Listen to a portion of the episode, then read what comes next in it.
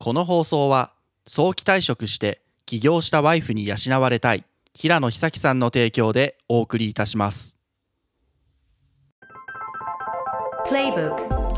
お久しぶりです。みんなのプレイブック渡辺でございます。今回のテーマはダンス。みんな踊るように生きているかな？音に乗って体を動かして手足で空を切り自分自身を表現しているでしょうか？人生は思ったより短いよ。踊れるステージの数は限られています。今日は教育者として表現者として活躍するダンサーさんを銚子市からお招きしております。アカデミックな文脈から見たダンスとはまた人を育むツールとしてなどさまざまな観点からダンスを切ってもらいましょう。ダンスを通して、えー、いろんなことに挑戦し続ける彼女にとって踊り続ける意味とは何なのか。これを聞いてもらった後にダンスにみんな興味を持ってもらえると嬉しいですね。できれば踊りながら聞いてね。Shall we dance? それではみんなのプレイブック始まるよ。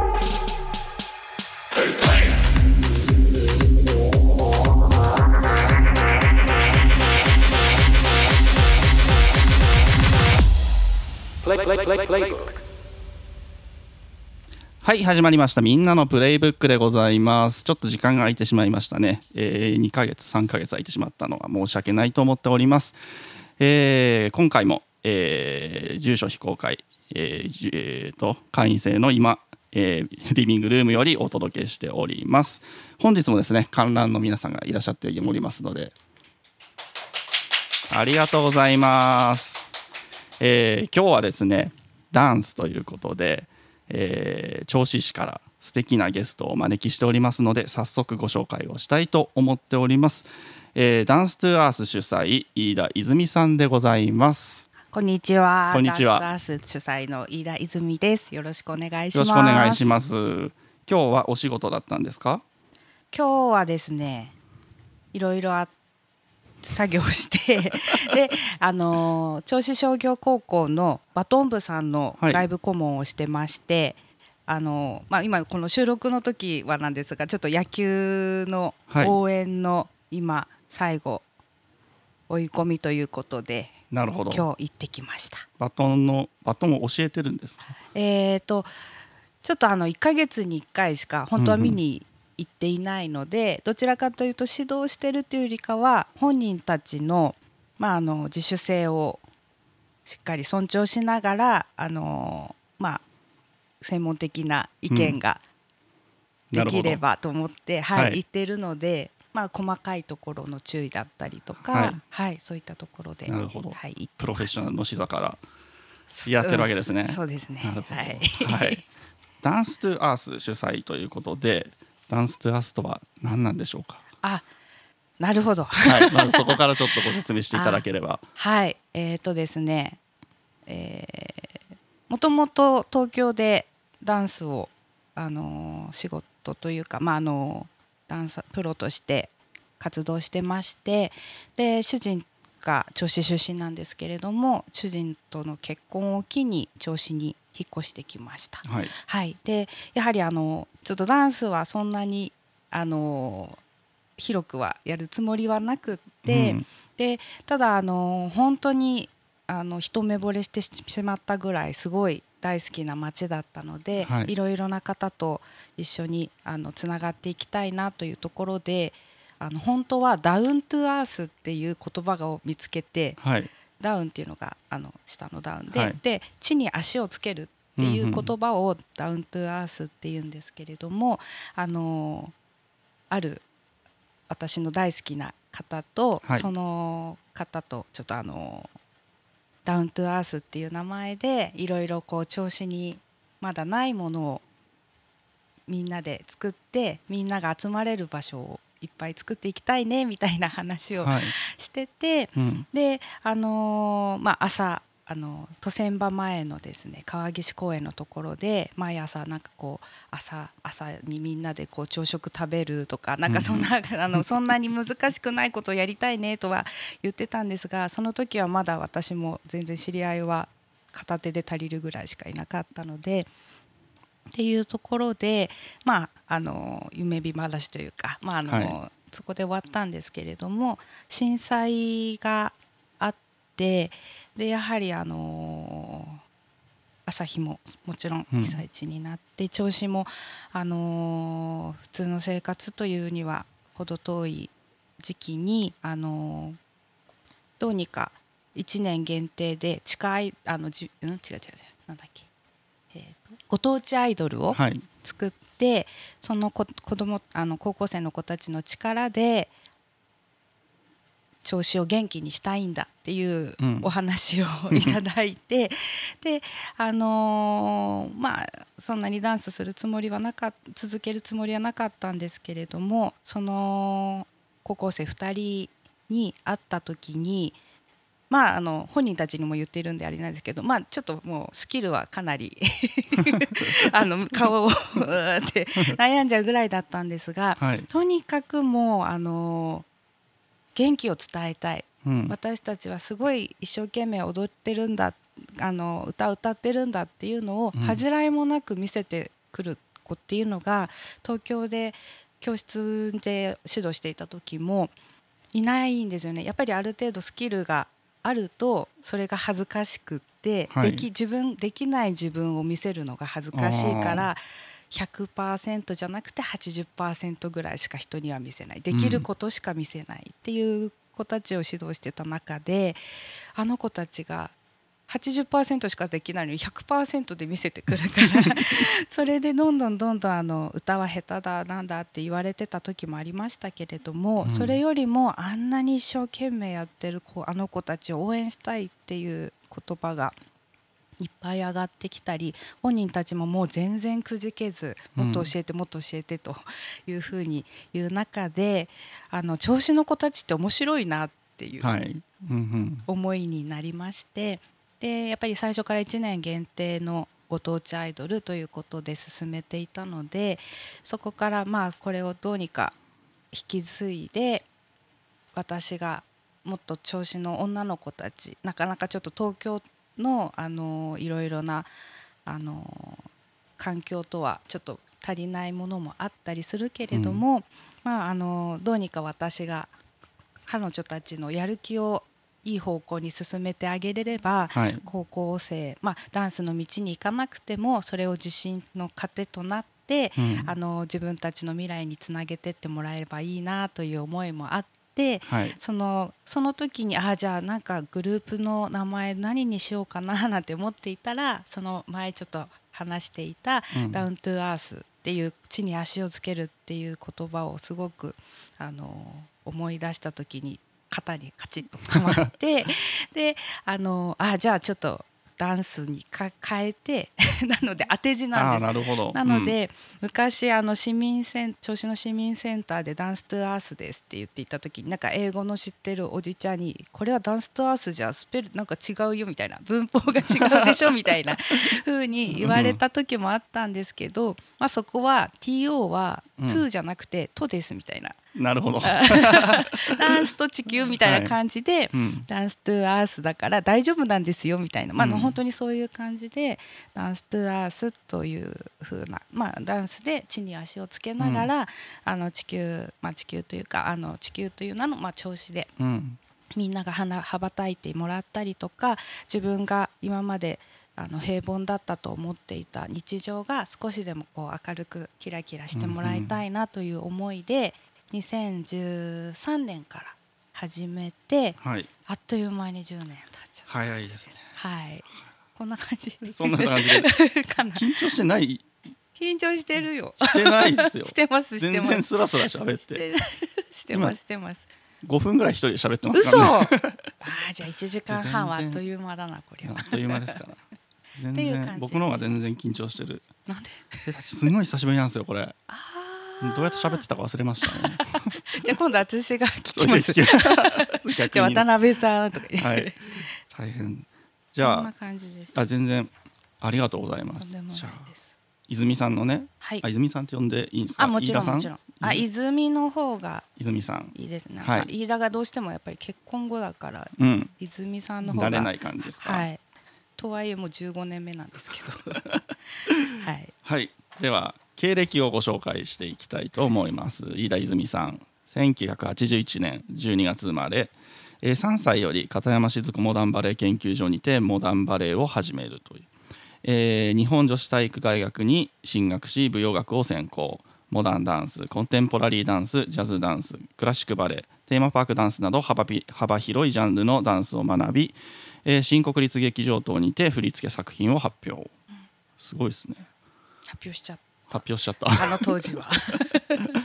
はい、で卒業後、えーダンサーの傍ら2歳から18歳の生徒の指導にもあたり2010年結婚を機に銚子市へ移住、えー2013年に結成した先ほどご紹介ありましたね銚子元気娘。これが、うんあごれですよね当地アイドルの。ご当地アイドルですね、ははい。いの振り付け総合演出を担当。また同年女の子がもっと楽しく可愛くなれるダンスをしたいをモットーにダンストゥアースを主催。はい。で2019年東京ビッグサイトで行われたアジア最大級のアートフェスデザインフェスタに2日間出演。踊ったんですかこれは。踊りました。いろいろ事情があって。事情があって。あと後々聞きますねこれは、はい。えー、2011年メロン競争プロジェクト。はい。そのご依頼にてメロンの歌の振り付けを担当。謎が多そうですね、うん。はい。ちょうど昨日だったんです。昨日だったんですか、はい。え今年は。ー で2021年から2022年、えーあこれですね。2か年ですね、えー、銚子商工会議所主催のイルミネーション点灯式に出演及びカウントダウン演出を担当。幅広く活躍しておりますね。で2023年も自身のダンスに教室に演出に奮闘中という。ありがとうございます。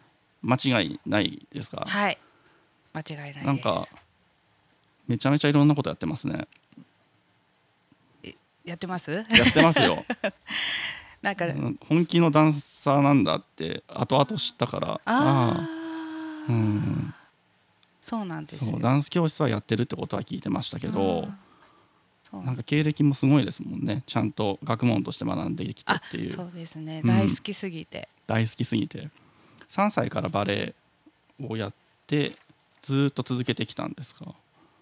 そうですね。一うん。回もやめた、あそれこそ、えー、と震災のあの頃はやってなかった。あ越してきたりとかの時はちょっうん。とやっぱり教えがメインとかあったんですけど、結うん。局やっぱりでも教えたりとか、ああじゃあ3歳から習い始めて、うん。まあ、大学進学、まあ、卒業までやめたことはなかった。ずっと踊ってた感じ。ですね。あ一回だけありました。すみません。6年生の時小学校うん。6年生の時に、あの小中高一貫だったんですけど、うん。その1年間であの塾にもう週5とか行ってたのであそこをお受験？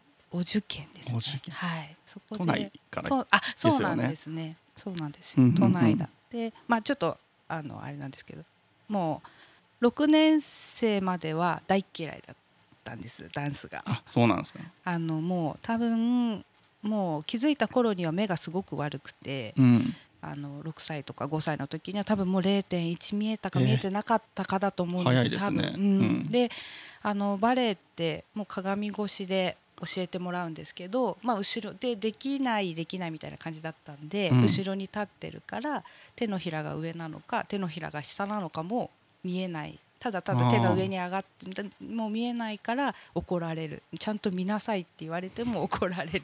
一生懸命やって。で怒って怒られるから、どんどんどんどんやりたくない。何かやっても泉ちゃんはできないとかってなってきちゃうん。ってで6年生の時にあもうこれを機にうん。もう絶対やめようって思ってたんでみんな大体そうなんですよね。あのあそうなんですか。ダンスバレエやってる子たちってあのやっぱり区切りがあって6年生と、まあ、中学生になると部活。高校生になあ中学生になってもやっぱり通い始めてとか高校生になっても大学生になってもみたいなどんどん減ってきちゃうことが多いんですけれども、まあ、私もいあの例外じゃなくて。でそしたらすごいもう一回も怒られたことのない今88歳になる片山静子先あ生にはい。あのの涙を見てしまってはいすあのもう一度ももう本当にもうむあのもうもう教育者もう、うんとにかく言葉遣いが悪かったら「せーの」って言ったらダメなんですよ。あそうなんはいって言わない。えーせーのは男の人の言葉でしょ。三はいよとか。うんもうとにかくもう靴の揃え方手の洗い方もう何から何まで本当にしつけのようにうん厳しく、あの教わった先生がもう嫌われてると思っていたらうん。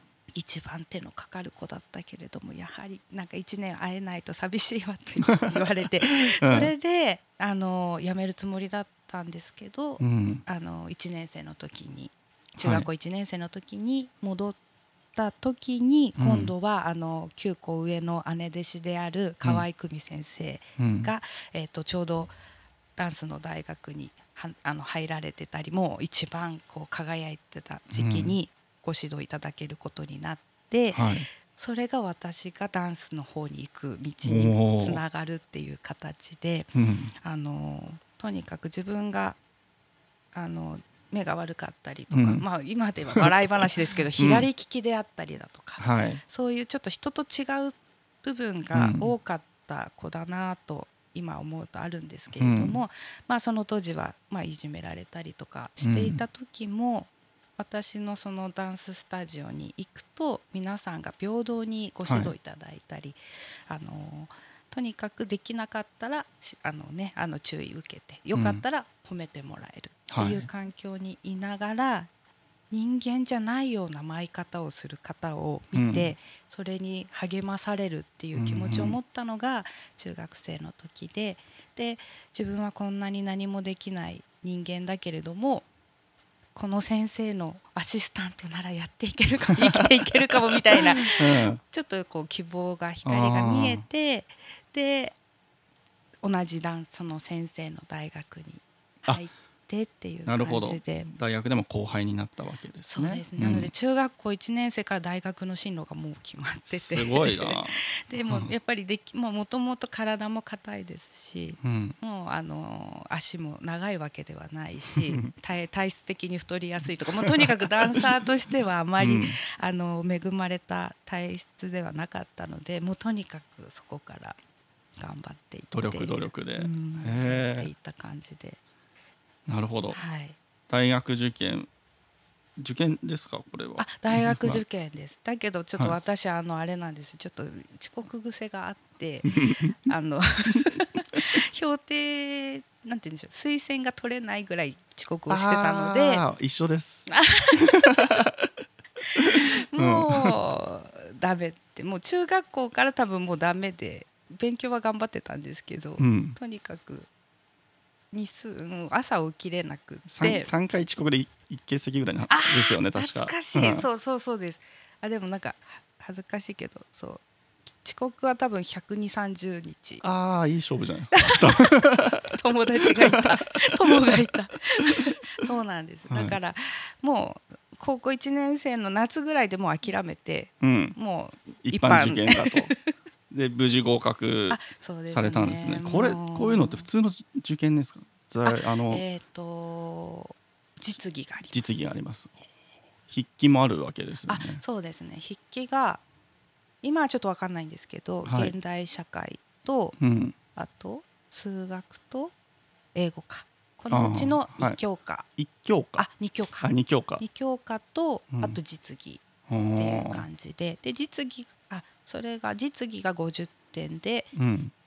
現代社会と英語が2525みたいなうん。感じ100点中で言ったら。なるほど。パーセンテージで言ったらへー。502525ぐらいほぼ実技で。なるほど。そうなんですね。感じなんです。実技ってのはあらあらじめあらかじめお題みたいなのが出ら出されるんですか？ねこれがね面白いんですよ。あのですね最初のあまあ一つの大きな教室にはい。4人。四人。受験生1234がで、はい、受験生が立たされて、で30秒間音を聞いてください。って言われて、もう何の曲になるかは全然わからないあその場で出されるんですね、はい、で30秒間聞いて、まあ、何かしらの合図があったらそこから3分間即興で踊るっていう。三え30秒聞かされて3分間踊るんですか踊る。3分間は音楽は聞いてる。あは流れてるんですか？流れてて。続きが流れてるような感じなんですか？はい、で止めたりもせずじゃあここからお願いしますってなったら、うん。そこからみんなが踊り踊り出すんですね。っていう感じで。まあ異質ですよ、異質なんですね。3分で決まっちゃうんで、三でそれが50点取るはいわけですよね、はい、何の対策あ対策みたいのは、そうなんかもうそ、うん。どんな曲が流れてもうん、踊れるようにっていうのはあるんですけど、うん。やっぱりその足が上げるのが得意とか回るのが得意、うん床技っていう、まあ、ちょっとあれジャンルがあるんですけど、はい、まあ、床で踊るのが得意とかうん。っていう人はまあ大体 6×8 カウントぐらいのモチーフを23個用意しておいて、うん。で、まあ、あの盛り上がりとかモチーフっていうのはなるほどなんか振り振り付けか。ああなるほど。はい。振り付けを覚えておいあの自分で一番綺麗に見える振り付けを自分の中で考えておいて、うん。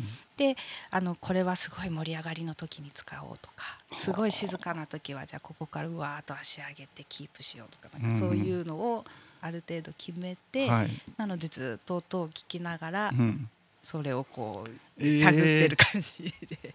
それやる。用意しといたモチーフが全然曲と合わない時もあるんじゃない？ですかそうなんです、うんなのでもうすごい機械音の時もあればよくもうなんかこう宗次郎さんっていうのをよく使ったんですけどあのオカリラの曲に流れたりとかあの当時もう20年以上前なのであと「アディエマス」っていうなんかちょっとあの壮大な曲もあったりとかっていうのをもう本当にいろんなジャンルの曲あとクラシックもそうだし、まあ、たまに j p o p あの頃だったら TRF とかを かけてみてそれでやっぱりでもぎこちないわけででもそこにどうにどう対応するかみたいなのを、なるほど。乱れてるわけですそうですね。それがもうクラシックバレエ、ジャズダンスあと私が学んできたモダンダンス、まあ、コンテンポラリーダンはい。スっていう、い、ろんなジャンルの人たちあとバトンの子もいました、っん。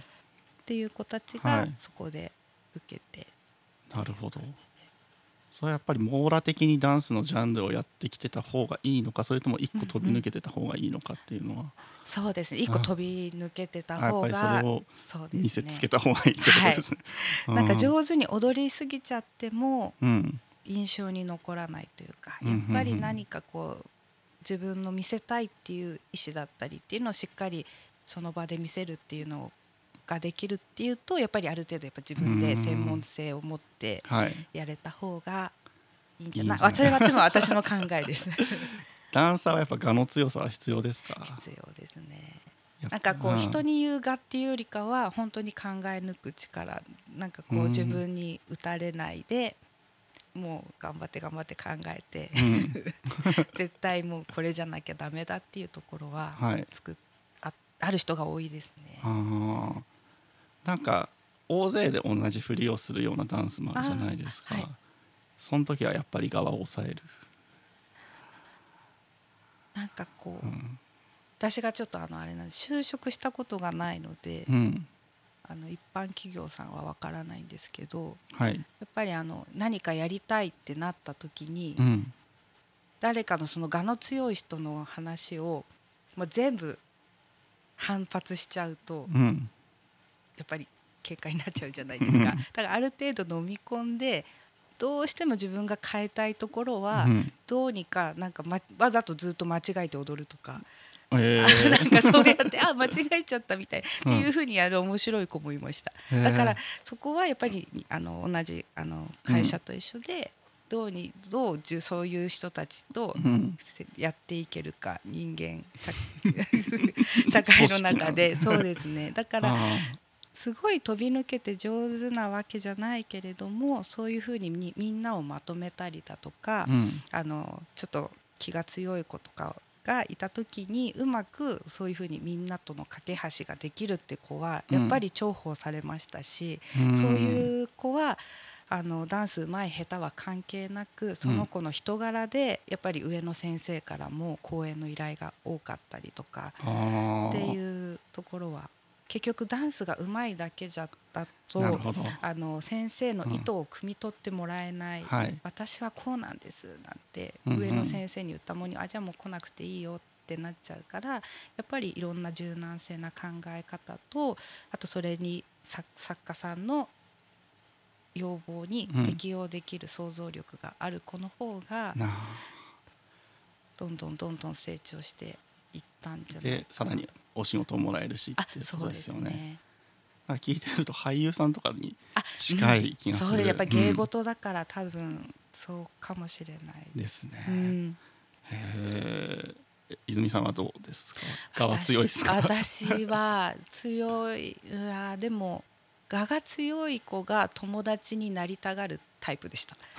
どういうことだ？あんまり我が強すぎずただ、うん。頑張ってないわけでもないし、うん。なんかやりたいなんかすごい妄想癖で なんかいろんなこと考えて作品を作ってたりしてたらなんかそれが面白い面白いみたいな風にみんなに言ってくれて、でも私人にあんまりその当時は「見て」とか言えるタイプじゃなかったので。うん。それでなんかその我の強い子たちが、はい。じゃあ一緒に遊び行こうよとかなんかなんかなんかのワークショップあるから一緒に行こうっていう 多分声がかけやすかったのかなとあ思います変に我が強すぎなかったからでもまあそうんうん。の世界、この子の世界観はあるなって思ってもらえたの。そこはね本人がどう思ってたのかは分かんないけなるほど。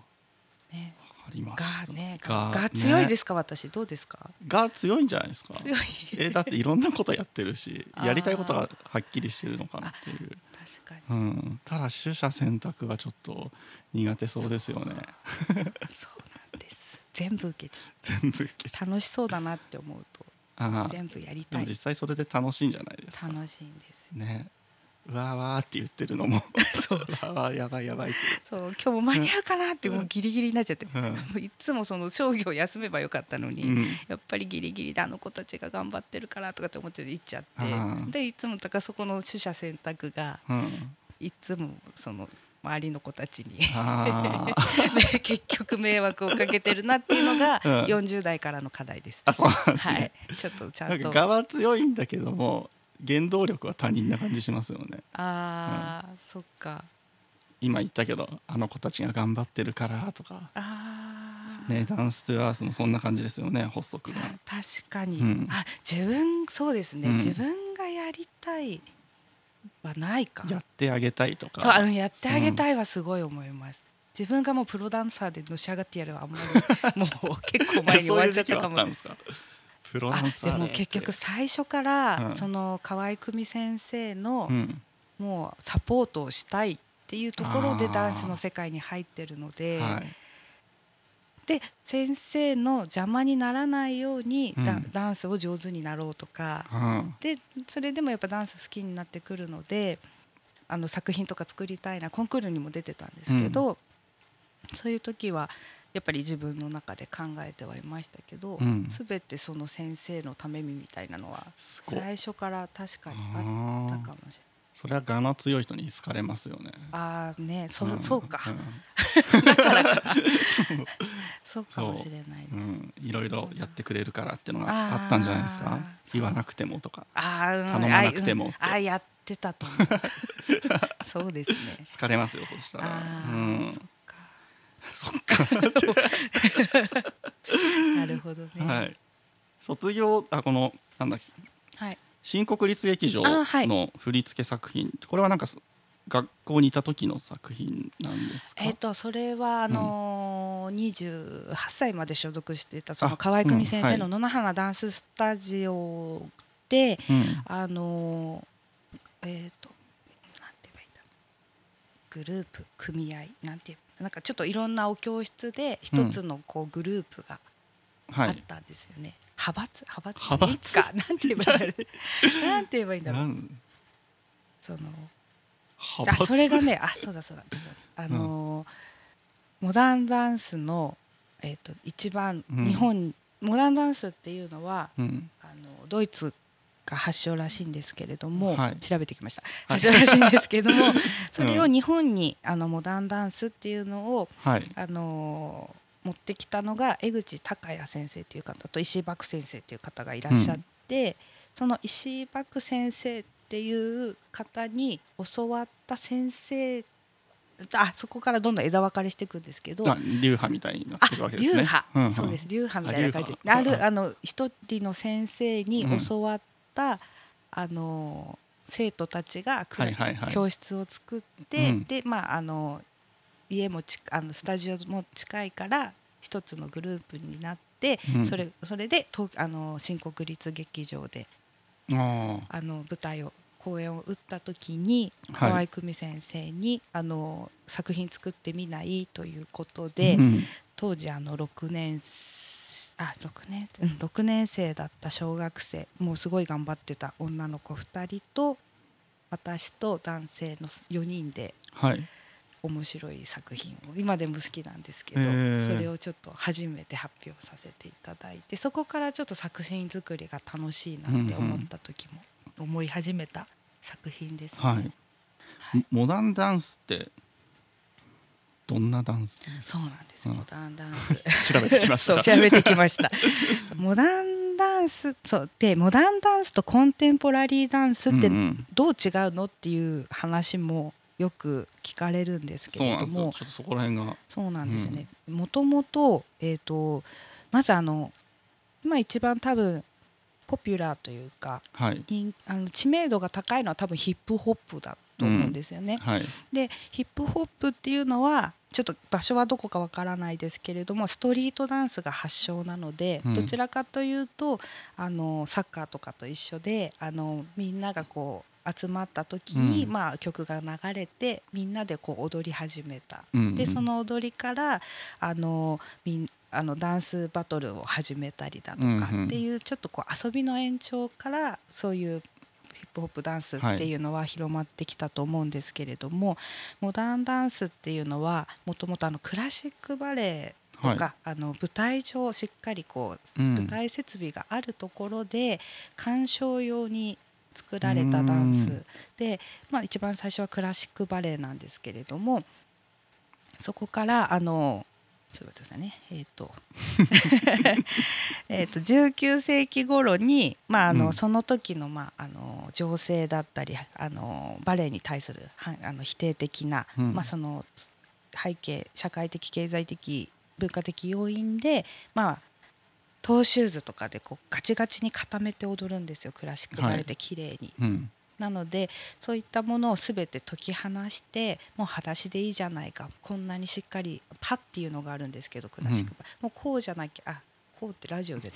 こうん。あの手を胸の前で円手で輪っかを作るんですね。これとかこれとかじゃないといけないっていうものをもう全て何でもいいっていう、うん。もうどこで踊ってもいい何をしてもいいみたいなうん。長いあどこで踊ってもいいはなかったんですけど あの何をしてもいい舞台上であれば、自分の表現を出していこうじゃないかみたいなのがうん。モダンダンスとうん。ただやっぱりクラシックバレエの基礎が入っているので、はい。どちらかというとクラシックバレエよりっていうう風にんなっていましてはい。で結局それも19世紀末っていうことなのでモダンってねあの現代そうですね。でモダンダンス現代舞踊っていうことなんですけど、うん。まあもう100年以上の歴史が経ってしまっ とはって感じですね。そうそうなんですすよ、それからまあ私が、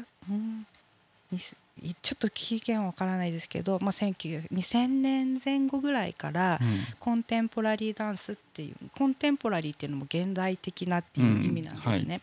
であのそこからあのもっとモダンダンスもしっかり型があるじゃないかみたいな。うん。いうような流れが出てきて、はい。もうモダンダンスって言えばこうだよねみたいなのが、まあ、あの業界人だけなんですけどあって、そこからあのもう場所もどこでもいいじゃないか。踊りだってうん。制服着たっていいじゃんとか、あの何をしたあの何を着たっていいっていうようなものを作り始めあ演劇が強いものもありますし、はい。あの大学らか、あえっと舞踏はい舞踏も一応コンテンポラリーダンスって呼ばれていてあ、はい。の白塗りで、うん。あれもあの日本独特なあのはい農耕民族の地に足をつけるあの踊りとかも、あれも一応世界的にはコンテンポラリーダンスって呼ばれてやっているような形で一応なんかちょっとあのネットから拝借したものと 時代の流れの中を現代現在進行形で進む活動の場も舞台に限らず教育福祉と社会の中に求めていますと。誰もが持っている体が最前線の表現ですという感じで書いてあって、はい。私これみまあ私もこれ見てうんって思ったんですけど、うん。まあ言ってしまえば自分が表現をする場が欲しいって思えばコンテンポラリーダンスだっていうような流れ。なのでとにかくコンテンポラリーダンスっていうのは何って言言われたら自由なダンスしか言えない。まあそんなイメージですよね。はい、だからアイドルって何って言われたら私がアイドルですって言ったら アイドルなのと一緒で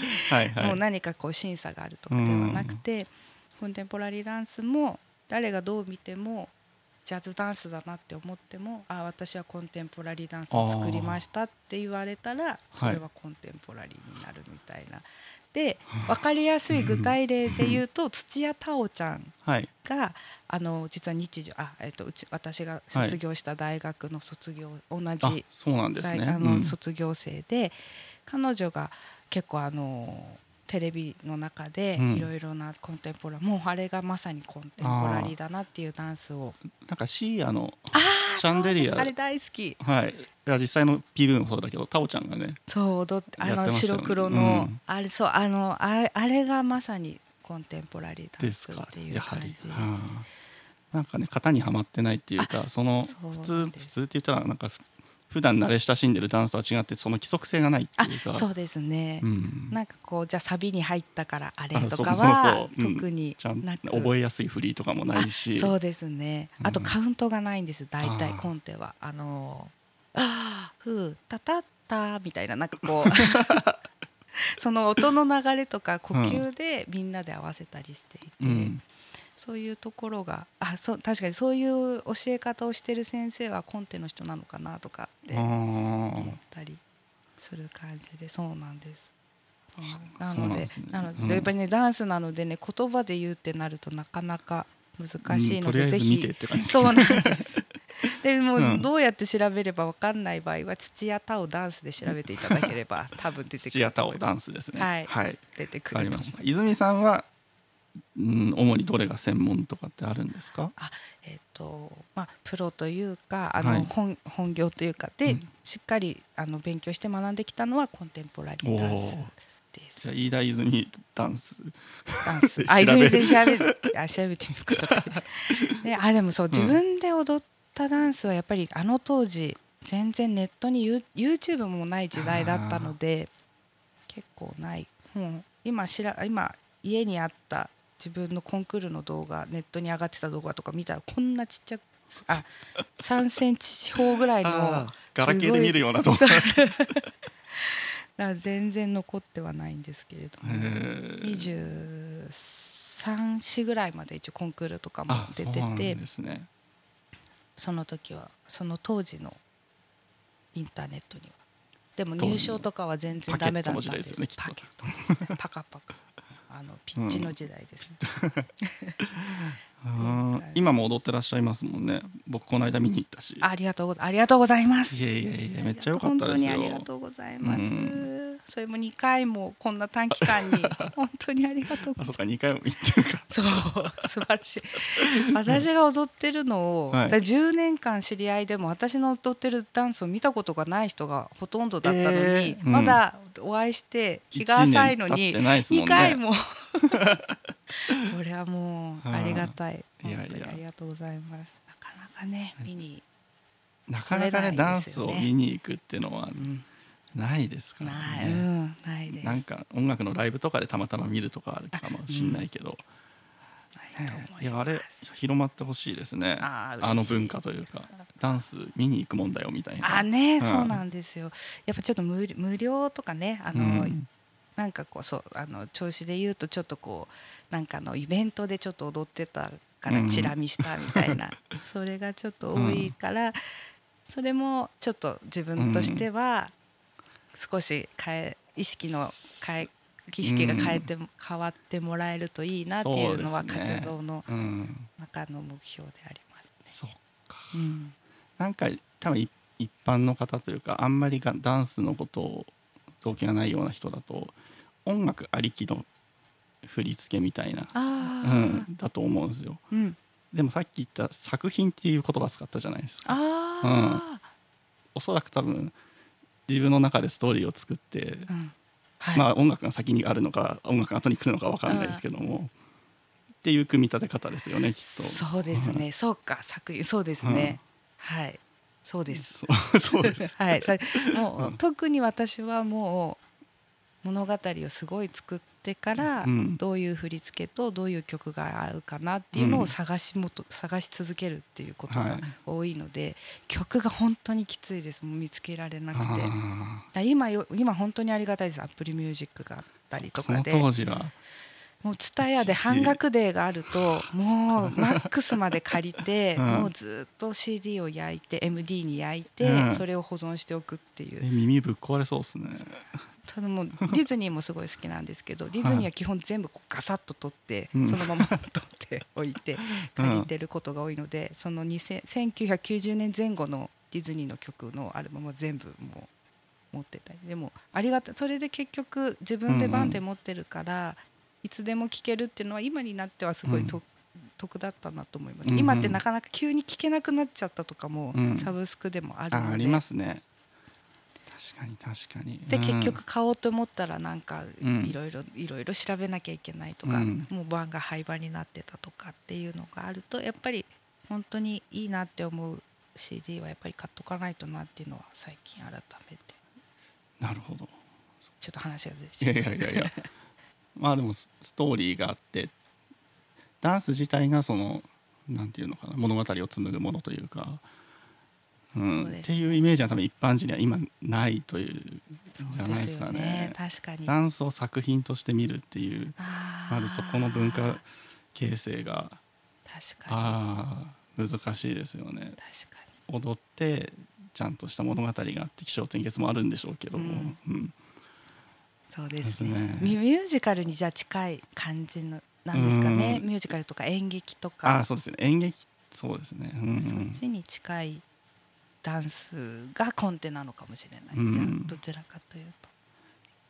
うん、そうですね。なんか、まあ、ミュージカルもそっか、まあ、音楽に付随するコンテンツではないですけども、うんうんうん。付随してるものっていうイメージがまだ強いのかなってちょっと感じちゃいますよね。そうかそうか、うん。確かうに、ん。そうですね。物語を作ってそこからまた音楽持ってくるわけ逆ですからねそれは。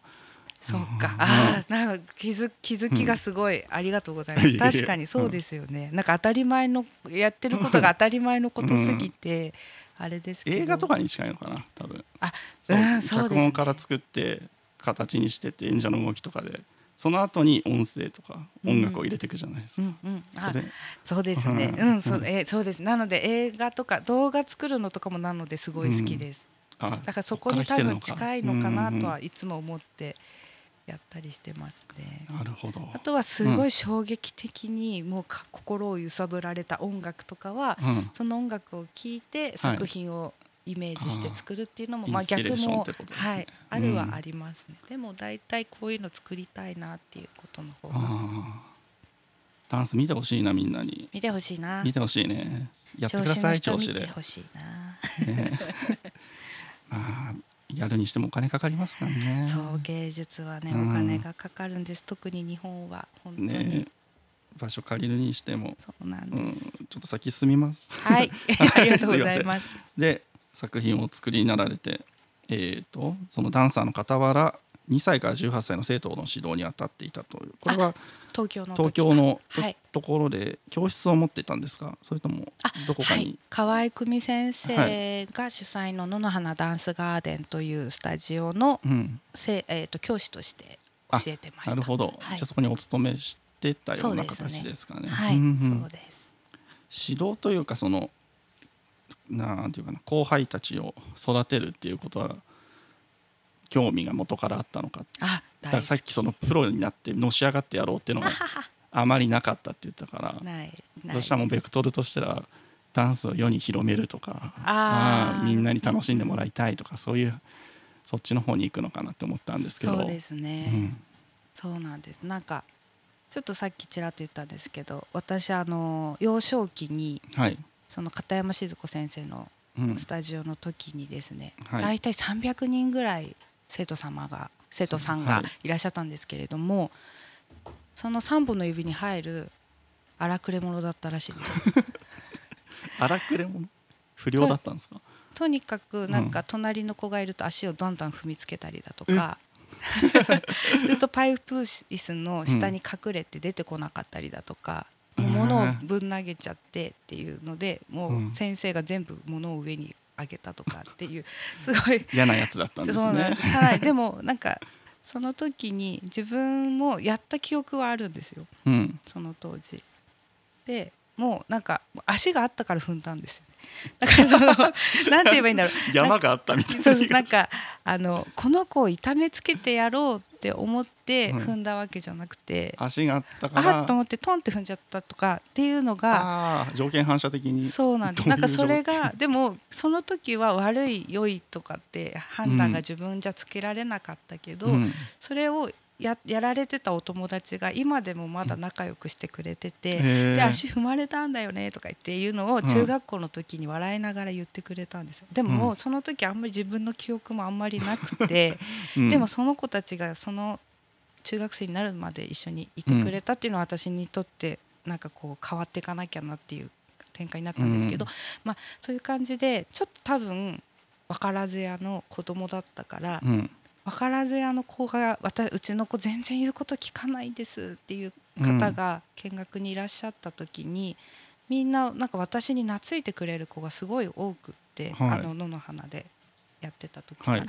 で先久美先生もなんか頭を悩ませる子でもなんかうん。泉ちゃんにはすごいしたなんかし親しみを持っていくわよねうん。っていうことをよく言われてで子どもたちもすごくなんか普通に私が接してるつもりなのにすごくこうどんなに厳しく指導してもついてきてくれるっていう子たちがこの花の時代から多くてそれが、うん。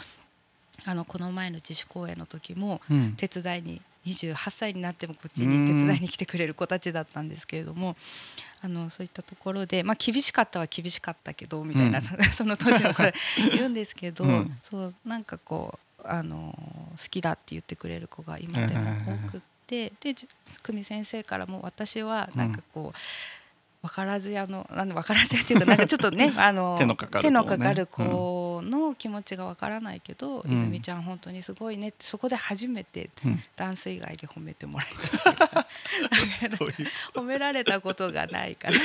えー。多分それは先生の愛情なんですけど、うん。多分私が好きすぎるのをよく分かってらっしゃるので、うん。先生のこと。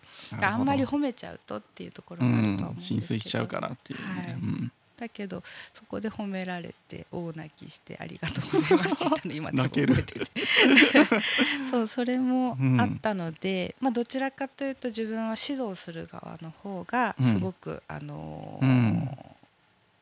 自分にあダンスをやっててよかったなって思う機会はすごい多くって。でもやっぱり教えるんだから、まあ、相撲稽古と一緒なんです朝稽古とうん。ダンスも。その何を人に教えるだけであっても必ず毎回あのずあの定期的にレッスンは続けていかないと身体的なものだからどんどん落ちてきちゃうっていうところがあるので、まあ、そうそれをずっと向上していくためにということでコンクールに出たりだとかっていう大事ですね。はいうん。感じで自分を切磋琢磨して頑張れ頑張れって感じで やってました。なるほど。で2010年に結婚を機に銚子に移住という、はい。素敵な街に来ました。素敵な男性と巡り会えたんですね。そしたら。結果的に。結果的に。都内で出会ったんですか？そうなんです。うん。えご主人は銚子の方ですよね。はい。銚子市出身身で、えーとその当時ご主人は都内で働かれてたとか。大学がうん。都内で、でバイト先学生時代に知り合ってあはあの私が18の頃に。はい。で彼が二十歳の頃にバイト先で知り合って、そこのバイト先がお、まあ、大型服飾ん？店舗なんですけど。アパレルってことですか？あはい。はいあの日本で一番有名なお洋服屋さんなんですけどユニクロなんですけど。そんな気をつかなくて。なんですけど、うん。あのー一つの大きなビルにはい。レディース館とメンズ館があお店を出ないとなくあのはいあはい分かれてるんですね。分かれちゃってて、アルバイトだけで560人いたんですよ。ーすごい多くって。うん。だからで私女子あの小あ中高大って女子校なので結局、あの男性が小学校から急に大人になっ同い年の男性たちがだったんで、本当に第二の大学のようにバイトにはすごい通ってて、はい。で、まあ、1年生から4年生まで大学生がいるので、うん。みんなでバーベキューに行ったりだとか。うんですごいこう十十何人のすごい楽しいグループの一人あメンバーの一人だだったんですね。青春ですね。青春でしたね。そうか。そうですね、うん。え結婚は何歳の時ですか？2010年あっていうと。えーっ、と29あ20あじゃあ結あ婚28だ。28歳で結婚し次の年の29歳にはい。越してきました、あー。え結構長いことお付き合いされてたんでですか、友達関係が4年間ぐらいうんあって、大学卒業した時にまあいろいろあって付き合いましいろいろあってた、はい、で はい。一緒に暮らしてうん。遊びに調子に来たらはい。もうこんな街が地球上にあることに感謝みたいな気持ちになっちゃって、えー、見られちゃったんですね。もうでちょっと25の時に来たんですけど初めて調子に。はい。やっぱりその25が大体ダンサーのうんちょっとこう分かれ道なんですよ。どうやってこのあとこの先やっていくかみたいなところで、うん。大体やっぱりもうダンサーとして第一線でやるとか第一線を目指してやるってなると体力的だまああの、うん。精神的にはすごくあの良くなってくるんですけど体力的にはもう18歳の子には絶対負けちゃうので、はい。そこのあたりでもうどういう方向性で自分はこの後ダンスと関わりを持っていかなければいけないのかって大体みんな25歳って言うんですよね。私も偶然もいはいろんな自分の,、あの私生活も含めて、まあ、うん。親であったりっていうところで、まあ、自分の親の介護をしないでダンスをするのはちょっと自分の人生じゃないなっていうところとか、まあすごい思いでももっとやりたいけどって思い悩んでた時に調子を見てあじゃあはい。結婚しようと思った。んです、ああそうだったんですね。キャリアを見て。そうですね。もうダンスは大丈夫かもなっていうなんかアスリートみたいな感じですよね。ね、うん。そうですね。みんな本当にとにかく辛いことが8割なので、えダンスって。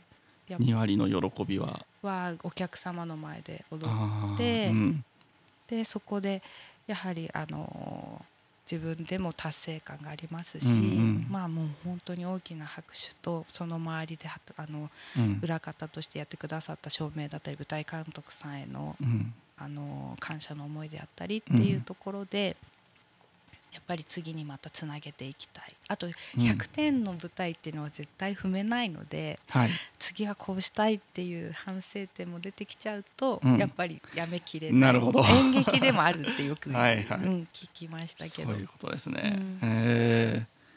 銚子に移住してきました。で先ほどお話にも出た銚子元気娘の振り付けと総合演出を担当されてダンスツアースを主催するという2019年東京ビッグサイトで行われたアジア最大級のフェスタ。2日間出演。では踊りに行ったんですか、それね、うん。まあちょっとなんかうん、あれなんです。あるものをコピペして持ってきたので書いちゃったんですけどはい。あのみんなで出たかったんですよ。みんなデザフェスに。あでそれ私ソロで出てるんですね。え一人で踊ってたんですか、はい。すご。い それ一応なんかそうん。の書いたやつが私自身の経歴になっちゃってたので、ダンス2の経歴が書いてないので、まあ、そこに書いちゃったんですけど、はい。あのダンス2のメンバーでそのアートのうん。そういう大きなところに、うん。まあ、もう市内だけじゃなくてはい。もうどんどんどんどんそうやってみんなで出ていきたい、うん。それをまた持ち帰って調子の皆さんにこういうダンスをしてきましたっていう報告をしたいと思あって。あ対外試合ですね。そう。うん。ででももうどういうイベント、まあ、まずもう舞台じゃないし、うん。どういうイベントかわからないからとりあえず自分一人で出て一周してみようと思っていろいろこう けあの手続きからうん。何から。で裏裏はどうなのかなどのぐらい融通が利くのかなとかっていうのをやってみようと思ってで落ちちゃったら嫌だから土日で送ったら土日受かっちゃって。あじゃあせっかくだからと思って出たんですよ。では本当はねそう今年も出る予定出たくてはい。出したんですけど、ダメであらららら。ちょっと来年に。あ持ち越しということで。はい。えーどんなこものを踊ったんですか？あああんまりちょっと自分のダンスで言うのあれなんですけどねあの米津玄師玄師剣士玄師さんの「レモン」の曲で、ああ。のあの曲自体がおじいちゃんあうん。が、あのはい。っていう曲だったので彼がどういう思いで踊ったのかなあどういう思いで歌ったのかなっていうのをイメージしてうん。踊りました。最後にやっぱり心をどうやって解放していくとうん。自分はそういう悲しみをうん克服できるんだろうとかっていうのをちょっと撮ってみた感じ笑っちゃったねこれをね知ってほしいですよね。だってさもうダンスにそれが宿ってるって多分知らないですもんね。ああ、うん。そうかそうもう、うん。それがもう幼少期からずっとその環境で育ってきてるので、当たり前だとダンスには物語があるからっていうのが、そううんねそう。そうなんまあ、なんとなく感じるものもありますけども、うん。そういう風な見方はしないですもんね。ああそううん、そうなんですよね。いけてるとかですかね。あなるほど。いとか。あね可愛い、うん。うん。子供たちだったらね、うん。いいですもんね。そうですね。ちょっとエンタメの思考がね。高すぎるから、ダンスのイメージが。あ確かに。アートとかうん。芸術作品っていう文脈でみんなが捉えてくれるとはい。よりいいですよね。嬉しいうんです、で2000あこれ謎だ謎、はい。2021年メロン競争プロジェクト。ああそれか。メロン競争競争ともにを作る。あ競争で当てます、うん。当てます。プロジェクト。はい。って何ですか？まあえっ、とどうやっていやどなまあえっ、とん？ですね。じ、えーとメロンの歌の振り付けって、そうなんです。メメロン競争プロジェクトさんのじゃあちょっと宣伝をあはいお願主いします。人も聞くって言ってたんでてもらうと あの銚子青年会議所さんっていう銚子 JC っていい。う呼ばれるあの団体さん団団体であの銚子メロンをあの千匹屋あはい、でうん、天下の線引きてですね。天下の千匹屋で はい、陳列したいうん。っていう理事長理事長だっけ、えっと、理事長。理事長の、まあ、思いを組んであれ単年度制なので それで そう。であの委員長とうん。副理事さんたちでうん。1年間、うん J 銚子 J あ JA さん。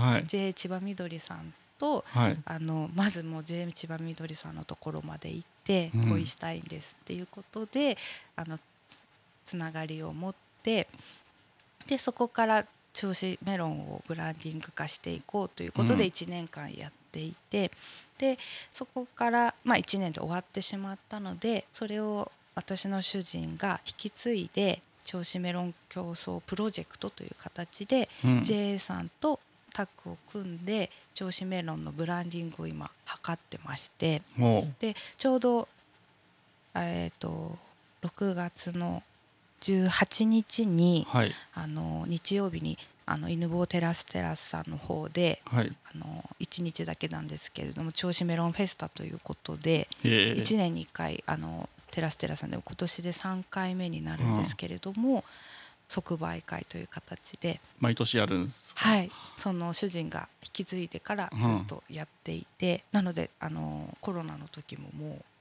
へうずっとやっていたメロンの日？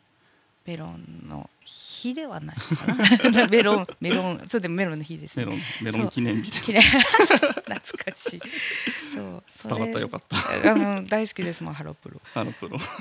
でそう、でそのなんですかメロンの歌ってのはそのプロジェクトの。ああでうん。まあいまあ親夫婦なので泉ちょっと手伝いに来てよみたいな。あチョーピーも一緒に来てくれないかなみたいな感じで言われて ああそっかとかって言って、でまあ何気なくうん。YouTube で「銚子メロン」って検索したら「銚子メロンの歌」っていうのがあったんですよ。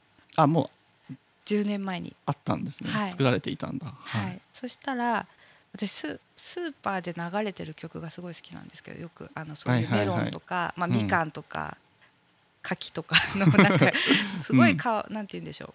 あの曲の感じだったんですね。はい。だからこの曲だったらいけると思って チョーピーに頼んでチョーピーに振りを覚えてもらって、はい。であの YouTube ではいやっていい？って聞いて、うん。であの J 千葉みどりさんの方にも聞いていただいて作詞作曲された方の許可をもらってはい。振り付けして YouTube に上げたっていう私のただただ作りたい欲で 出来上がった作品でもチョーピーの振付師ってことですもんね。あそうなりますうんね素晴らしい。はい。で昨日も踊ってきましたね。踊ってきた。踊ってきた？あえぐみさんが踊ったんですか？あチョーピーが踊ってくれました。踊ったんですよね。はいというへえ感じで。そんなこともやりつつ。はい。で銚子商工会議所主催はい。のイルミネーション点灯式に出演およびカウントダウン演出を担当、はい。2021年と22年ですね。はい。去年と一昨年やらせていただきました。カウントダウンのなんかあるんですか？コンサート。ああえっ、と、えっ、とですね毎年12月の第1土曜日からはい。1月の31日まで銚子駅前で、あのー銚子商工会議所の青年部さんが、うん。あのーいろいろこうクラウドファンディングとかをしてはいお金をたくさん集めてくださって、イルミネーションが駅前をうん。か彩るというところで毎年その点灯式がはい12月の第1土曜日に行われてましてもう10年前からずっと点灯式はされてるみたいなんですけれども、主人が青年部に入ってるっていう、まあ、そういったご縁もあって、うん。一昨年からちょっとあの演出やってみないとかっていうご依頼をいただいて、はい、あの一昨年はあのすごい銚子ですごい一番盛り上がってる KDS さんっていううん。ヒップホップのあのダンススクールさんとあとうちとダンスダンスとあと銚子えっ、と銚子銚子商業だな。銚子商業高校のバトン部はい。なので、まあ私が見て,、見てた子たちとあと商業商業の吹奏楽部のうん。4団体の子が、あグルあの方たちがちょっといろいろ演出を加えながらおやっーたり。で最後うんバトン部の子たちとコラボレーションして踊ったら点灯したみたいなあ感じでやってみたりだとか。うん。で去年はチーバくんがあ来たんですか？来てくれてチーバくんとチョーピーのコラボレーションでやりおまーした。すごいですね。はい、ちょっと残念なのはもはい。う朝からすごい雨で、全然やるのかやらんちうんやっぱりチョーピー濡れちゃうとキャベツがねしなっちゃうので。ね腐っちゃうからね。うん。なんか奥の奥まで行ったら大変そうですよね大変そうですよね。キャベツだから。ちょっとそこの部分でちょっとこう開催自体もどうしようどうしようみたいになってたんですけど、はい。一応もう GO で。本当やる10分ぐらい前には晴れ始めてっていう感じで。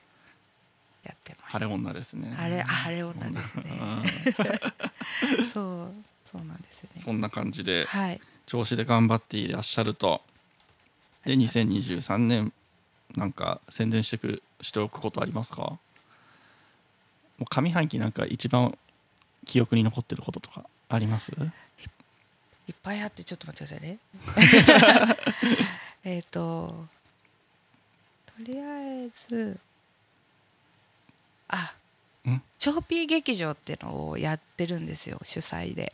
何回もやって1るんですか？年に2回。あえっとねえっと一番最初が2020年の2月にうん。第1弾だったねはい。1回目、そしたらコロナがちょうどその時期だったじゃないですか。はい。本当1週間遅れてたらできなかった。中止だったんですけどでそれでやっぱりあのーそこからお休みになってうん。チョーピー劇場っていう名前で、まあ、私も市外からお嫁に来たんですけれどもなかなか車社会だったりとか、うん。今のこう教育環境の中でお母さん同士が PTA もなくなっちゃうとかっていうしなんか、ねうん。お母さん同士の横のつながりが深すぎるとちょっと困っちゃうけど、うん。ちょうどいいこう関距係性の、うん。やっぱり知ってるとか相談っていうか、同じ悩みを持ってとかっていうこうお母様方の交流の場になるようになと思ってでも急に何何とかとかって言っても子供も来るからなんか行きづらいとかになっちゃうんであれば、まあ、チョーピーっていうチョーピーをお願いして、うん。チョーピーに集まってってことで2歳か、まあ、未就学児の子たちですよね。が楽しんでもらえるような、うん。あのイベントみたいははい。い。あの年に2回春のイースターとうん、秋のハロウィンでやってるんですね。やろうと思って、あこの前春やってきましたおイースター。あ素晴らしい。たくさんの方に助けられ泉ながら。さんが主催ってことですもんね。一応主催ダンス主催ダンストゥアースであなるほど。はいやりました。でダンスもあり、うん。あとその2020年の時に4歳だった子たちが今7歳とかうん。8歳になってるので、小学校2年生1年生の子たちが今度やっぱりちょっとちょっとこうやっぱりつまんない時期になっちゃうんですよね。ちっちゃい子たちと一緒に踊るっていうのが。なのでじゃあ小学校の子たちは小学生の子たちはじゃあ自分たちで企画じゃない企画っていうと大々的ですけれども、うん。お店屋さんごっこをやってみようとか、うんうん。あの自分たちのいらなくなったうん。プラスチックおもちゃだったりだとか、ぬいぐるみを自分たちで持ってきてそれを自分たちでお金を査定してうん。どのぐらいの価値がこのぬいぐるみにはあるのかなみたいな。はい。っていうのをみんなで考えてもらってそれをなのでこんなちっちゃいおもちゃでも300円っていう子もいればこんな大きなクマのぬいぐるみを100円っていう子がいたりだとか、うん。それをなんか大人から見ると「えそれ100円でいいの?」とかうん。それは定価を超えてるなとかいろいろあるんですけれども、やっぱその子たちのその思いだったりっていうのがあって、それをちゃんとお店としてぬいぐるみ屋さんおもちゃ屋さんで並べてうんであのお客様に買っていただくと。はい。で、まあ、売れなくな売れなかったものに関しては、うん。ああじゃあなんで売れなかったんだろうね。高かったのかなとかっていうのを本人たちに全部考えてもらいながら、うん。じゃあどうだったんだろうねどうだったんだろうねっていろいろこうちょっとこう子どもたちのこう、はい。考える力を養うって感じかなっていうので、はい。あの小学生は小学生で長ピ劇場の中で支配人になるうようにん。いろいろ頑すごいです張ってもらえれば。ねなんかそんな教育的側面もあって。なんかねちょっとふんわり思ったことが結構壮大だったらしくて。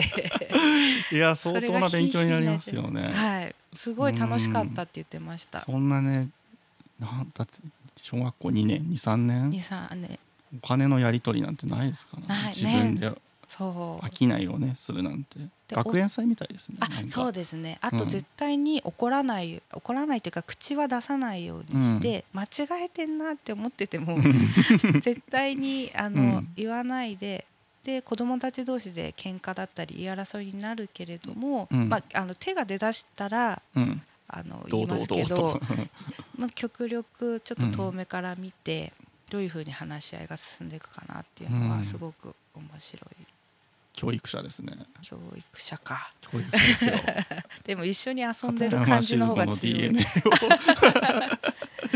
ちょっとね泉スタイルではい、そうですねう。でも、うん、なんか、う、同じ。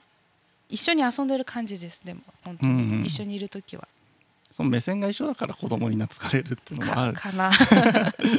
大事ですよね。うんうん、で、嫌な時は、私も嫌だとかって、わざと 言って、やりたくない とかは。子供たちに言うと、結構、ああ、じゃあ、分かったとかっていうこともあるし。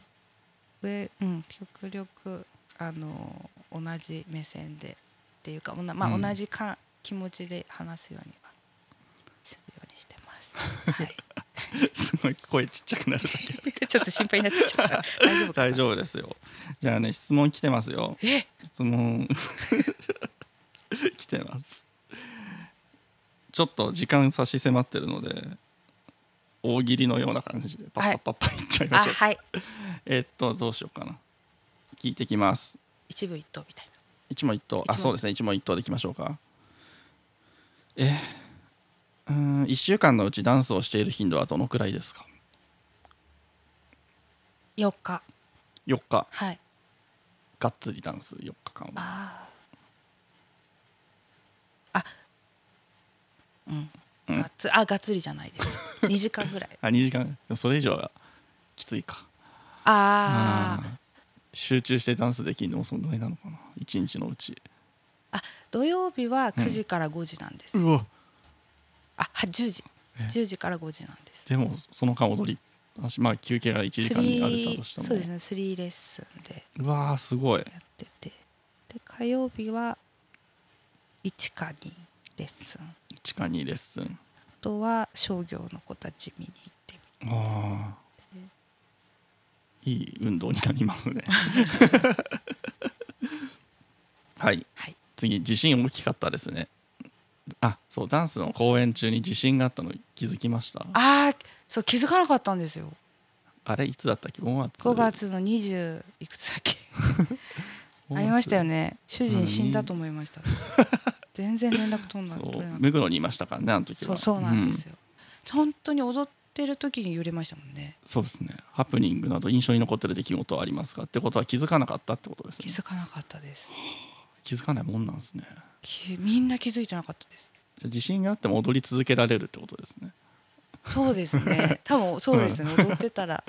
でも止ま,、うん。止まってたらあれだったのか気づいたのか。僕あの3.1日時余震結構すごかったじゃないですか。あ震度いくつまでだったら走られる走れるかっていうのを。あ すごい。そうちょっと試してました。へえ走ってる時って気づきます、走って震度4ぐらいだとちょっときついっすね。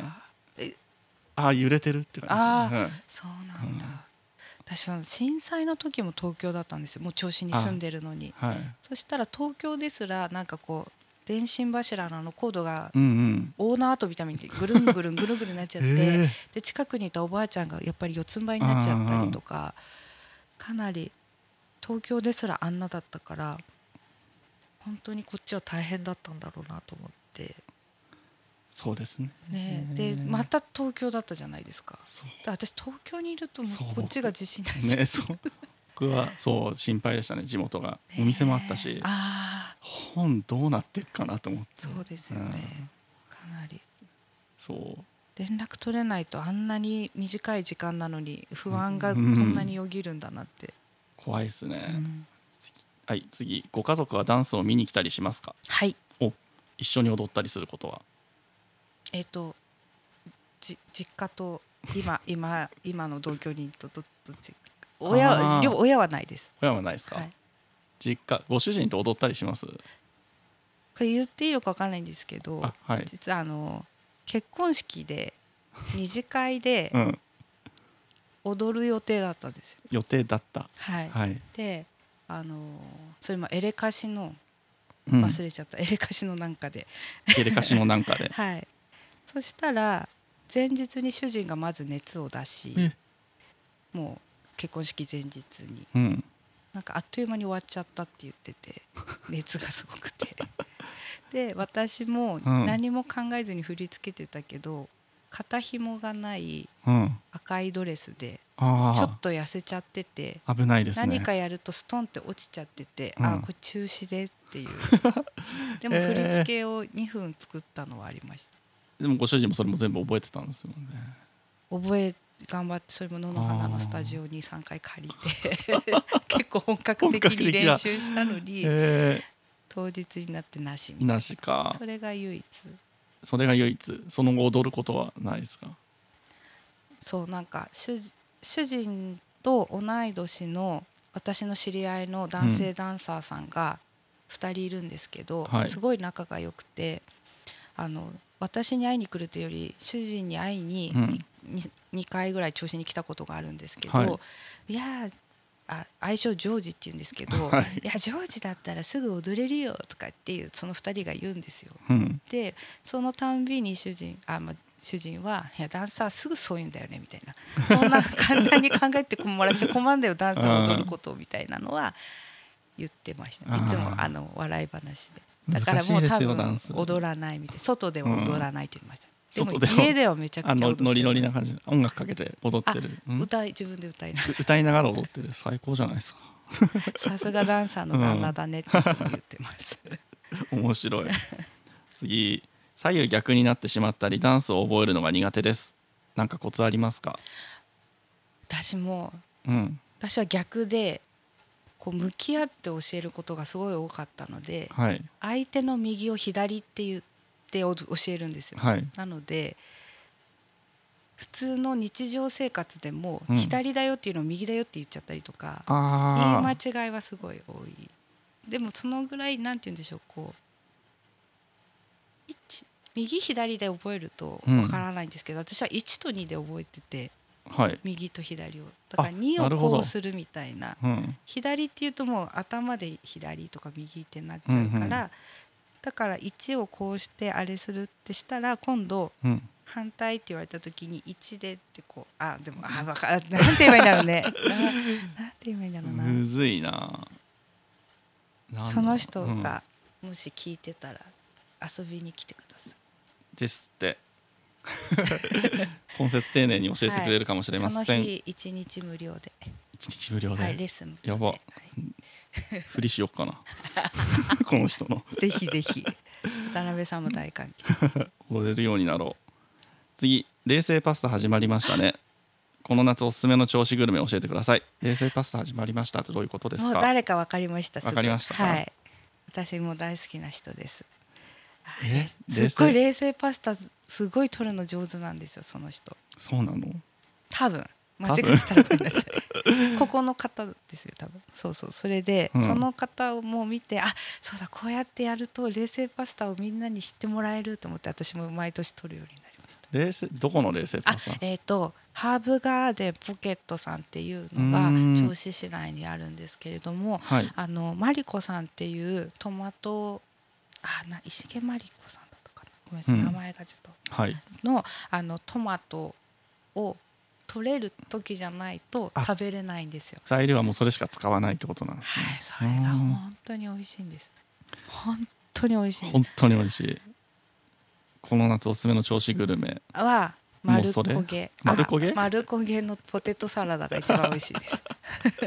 丸焦げさんっていうお店があるんですか、銚子市にジビエ料理がうーんジビエがあるんですね。それもその丸焦げさんの男性2人なんですけど、うん。もともと科学大生で銚子にある大学の。が、まあ、一度卒業されたんだけど、ん。2人でお店を開きたいとジビエのお店って言ってあの免許も取って、はい。で銚子でやりたいって言って帰ってきて2人でやってるお愛店があって。ね。銚子市そうそうそう、うん。そこで安くて美味しいんですよ。本当に美味しくて週一それこそこの前も土曜日うちのメンバーの人と一緒に行ったんですけど、えそこのうん。ポテトサラダが意味が分かんないぐらい美味しいんです、ー、行きたい、なんか普通のうん、あのあれもいいんですよ。あのよく居酒屋で出てくるザクザクポテトはいはい。のポテトサラダもいいんですけど、あれ私 3, か3口ぐらいでもうあーって思うんですけど、うん。まあいいかなこのぐらいで。酸っぱみもあるし、うんうん。でもなんかなんかうん言わないですけど中は。どういうものかは食べてもらってびっくりしてもらって目でも楽しめる感じですか？ああ楽しみでぜすね。ひぜひとにポケットさんの冷製パスタ。とすすめです。丸焦げさんのなんだっけ？ポテトサポラダテトサラダ、はい。あと渡辺さんのえこの夏？復刻します。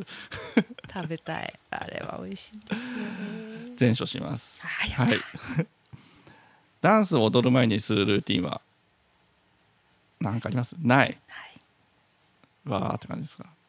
緊張とかします？うあもうしないです。昔はすごいしました、今はもうしないです。公演の時とかもしない感じですか？あ実はちょっと寂しいです。だこっちの方がし今日今日の収録の方がめちゃくちゃ緊張しました。あ慣れってことですね。やっぱり。あとなんか野望がないというか、も失敗したらとか。うもうこれでこうしたいっていうのがもうないので どちらかというとその日までにやり尽くしてし、自分が振り付けるすることが多くなったので、うん。やり尽くしてしまうことが多くって、うん。もうあとはやるだけだみたいなところじゃあで長期間に及ぶルーティンですねそしたら。そうです やり尽くす前日まで そうですね。なるほど。えー観光大使の泉くん知ってます？知ってますよくよく知ってます。あ。元気娘のはい。大ファンでいてくれていつも自転車で見に来本てくれたんですイベント。彼どうにでもいい顔するから。高青年ですからね。高青年ですね、うん、自分の角度知ってるから写真撮られる時の。なるほど。ちょっと今度写真撮っていいって聞いてみよう。全部同じ顔だからそうなんです。ででも全然高校生以来会ってないです、でもとはいえ。じゃあ全然じゃないですか？も全然会ってないです。う10年ぐらいそう10年会ってない、うん。元気それこそ元気娘で来てくれてたあの高校生の泉くんしああじゃもうよりすれてますよ。あとはあの、うん。インターネットあの SNS で拝見はしてますけど、うです生か。生身はでもはい。SNS 見れインスタ見ればもうあ全部笑顔一緒だって思いません？あ ちょっともうやめましょうあんまり。そうか。でもなんかやってることがすごくてそこまで目がいってなかったあそうですね。うん、行動力がすごくて犬今も。犬犬若でしたっけ？どどっかのあの民家。とかはか、はい。やってますねいろいろ。うん。頑張ってらっしゃる。うん。青春って感じ。青春とか。はい。青春だ。えー、っと渡辺さんのことをどう思っていますか？いい質問ですね。そんな熟考しないでほしいね。ね。思いが多いからどこから言おうと思って。えいいっすよ嫌なとこからでも。初めてはい。お会いした時私まずまず人見知りなんです。はいすごく。うん。で人見知りって喋らないのを人見知りなんじゃなくてあこの人ダメかもって思うとめちゃくちゃ私その人に気使っちゃうんですよ、はい。それがバレないように。うん。あーってここあすごいですねわーとかすごいこう、それがちょっと演者になっちゃうのかもしれないんですけど、その人をどうにか喜ばせて自分のはい。苦手意識を克服したいみたいなのがうん。あるんですね。あのほとんど。半分、うん。半分とか言っちゃうとあれだけど。う。で緊張しいだし。で私の知り合いの方とも言ってたんですけど二見知りもすごい多くてうん。だからそれでファッて終わったら終わりでいいそれでフーってなんですけどはい。2回目に会うと何にも喋れなくなっちゃああこの間どうやって喋ったっけみたいうな。なんかあうん。もうそれで本当の喋れない人見知り発動みたいな。うん。今日もこれはできない。なんかちょああみたいな。なんか、はい。ああそうでだからちょっといい顔してそうあなんて言うんだろう。優しそうなのに、うん。なんか無視されたみたいな感じで思われることが多いかなとかそういうの気にしいだから考えちゃったりとかあるけど、渡辺さんはなかった。普通に本当にラフに話せた方だから、あー多分私の中でこの方だったら何話してもうん。なんかこう視野が狭くないからいろいろな考え方でうん。いろいろな意見をしてくださる人だなって思いました。聞きました皆さん。ね。ひ人見知りしないってよく言われるんですよ。しないというかし人見知りなんだけど僕だと大丈夫って言われるんですよあねうん大丈夫でした。沈黙が耐えられるっていう。あなただと沈黙でも大丈夫だっていう。大丈夫で、多分なんですかね。うん、なんでしょうかね。あれ僕が全然気を使わないからだと思うんですよ。あうんそれはうん。素晴らしい、そうだと思います。態度がでかいっていうかね。態度がね態度がでかい人ってもっとすごいですよ。横兵横兵横兵ではないかな、うん、気を使わないですね初対面でもあんまり、確かに。うん、確かにだって。ここの住人が増える理由がそこにありますね。ああかもしれない。どうかな、えー渡辺さんに踊ってもらうならどんなダンスのイメージですかんうーん。いいですよ。曲名とかでもいいですよ。なんで俺の質問なんだろうな。確かに。でも面白い、うん。えー、ちょっとちょっと一番最後に答えます。あえ一番最後に？今考えとわかりました。えー、ちょっと深い質問ですね。ダンスのようなライブ性の高いアートに完璧は存在しますか？あ存在しません。ほう。絶対に。絶対？あ、うん。そう完璧ですよね。さっきも言ってまましたね。100点の先にはできないできない。うん。100点を誰が思うかですよね、あー。観客が100点ってあの完璧って思う作品はあると思います。はいはい。いや芸術作品ですね。やっぱりそれは。見る側の解釈でってことですね。うんですね。なるほど。ねベうん。そうですね。ベートーベンとかでも100点完璧って本人思ってなかったですもんね。うん。完璧。なかなか本人が完璧でしたっていう人私の周りいないかもしれない。あその踊ってくれた人たちに完璧だったはよく聞きますけど、ー見た側ってこと？あうんえっ、と制作者作あの作者が、はあの使っあの使ってたうん。ダンサーさんたちに「ああ完璧だったよかったよ」みたいな、うんうん。ねぎらいで完璧だったはあるけど本人が完璧だったなーって本人はあんまり多分あやっぱりうんなんかこここがやっぱりなんか実験みたいなとこも多分あると思うんですよ。はい。なんか本人としても自分の頭の中で作っていたうん。その実現しないものを形にしてやってみた時にあやっぱりここはこうじゃなかったなみたいなのも多分あると思うので。はい。なるほど。じゃあどんどんいきましょう。わかんない。でもわかんない。私の意見ですけど、ないでしょうねうんと。うんえー子供たちにダンスを教えるときに気をつけていることは？えーっと目は怒らないようにしてます。目は怒らないようにしてる、声は怒る。あ声はもちろん荒荒立てることは絶対しないと思うんですけど、うん。注意する時に必ず上から言わないようにとか、まあ、目目は絶対に怖い顔で言わないように、うん。うん。結局怖い顔で伝えると、ね。そうなんですよ。ね、うん。その言葉言われたことを覚えないで言われた環境というんでしょうか。その顔だったり恐怖でなっちゃうと結局本人にとってはうん。何が悪いことだったりとかっていう今記憶が怖い時を回避したいになっちゃいますよね。あそうそうなんです、なので必ず目は怒らないように言葉をしっかり伝えるようにはしてます、人前で踊るときにけん緊張を和らげる和らげる方法はありますか？緊張しないんですもんね。あ緊張はしますでも。昔は。昔は？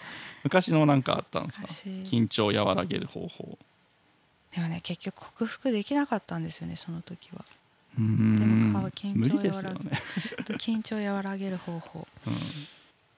ねえなんかルーティンを作るといいっていうのはよく聞きます。自分の中で。でもないですもんね私はない、慣れるしかないってことか。うん、場数を踏む、そうですね、うん。あとはなその緊張だったらいいと思うんですよね、うん。ある程度の緊張ってその事ですよね。その方がどういうあダンスだったらあれですけど袖裏の緊張って絶対よくてうん、うん袖裏で緊張しててパンって出た時のあの闇からうん。暗闇から光になった時にスイッチが入るってよく言うと思うんですけどあそこで緊張したまま踊るってどうだろうな。私はその時にファって変われるようなーゾーンに急に入るような感じですか、あとはもうたまに自分が踊ってるわけではないと思う時はありました、うん、ああ面白い。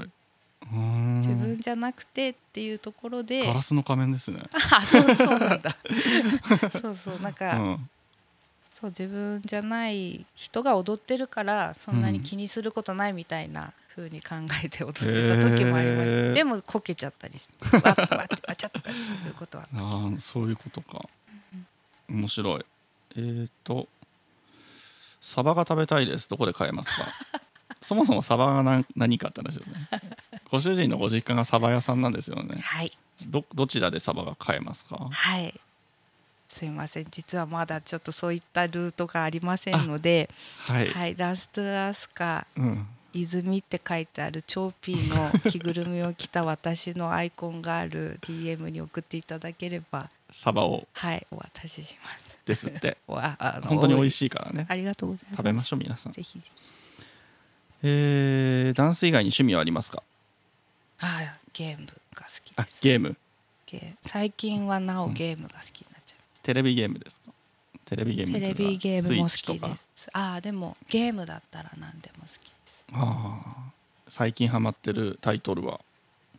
マイクマイクラ。ラなん うん。かそれも最初は子供たちが好きなゲームをはい。やってみようみたいなところもあって、うん。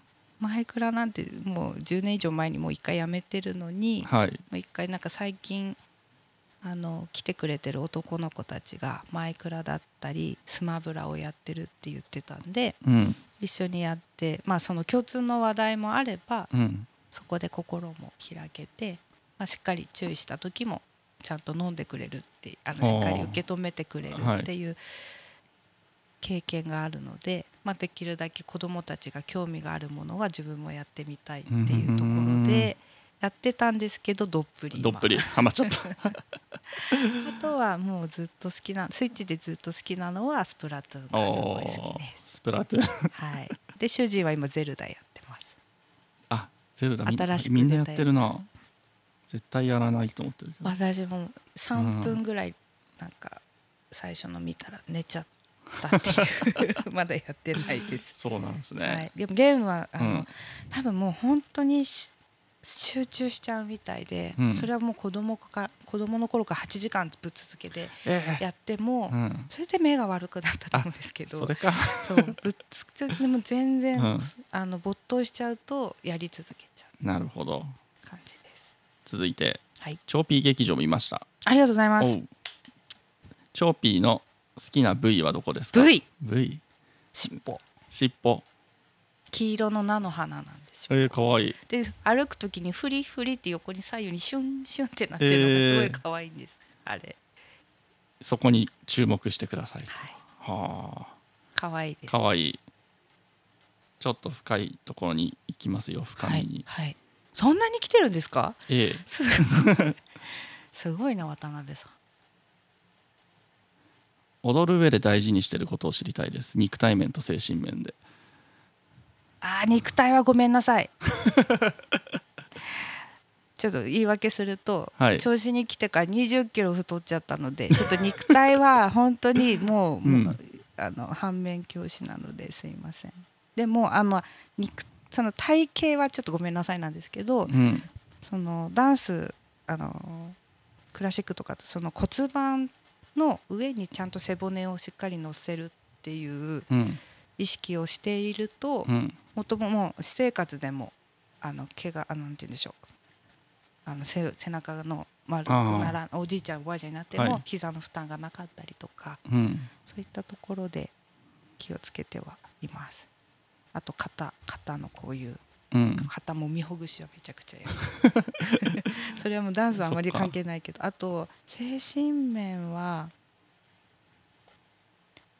そうなんなんか最近なお思うんですけどあんまはい。りダンスを考えてない時間がゲーム以外なくってずっと今もちょっと10月に公演に出ようと思ってるんですけど、うん。その10月の公演の構成であったり、うん。まあ、作風っていうのを本当にもう2週間寝てる時間以外はずっと考えていてはい、あとまあ子どもたちの振り付けであったりだとか、うん。今後のチョーピ劇場のどういうのをやっていこうかなとかこれからどうしていこうかなこれからあのちょっと芸術村っていう今活動場所がなくなってしまうので使えなくなってしまうので、この後どうしていこうかなとかうんうんずうん。ーっと考えてるのでなんかこうもう自分の生活の一部になりすぎてしまってせなんかこう精神的に気をつけてるっていうよりかは ああとなんて言えばいいんだもう人生の一部なんですね。そうですね。体の一部というか、うん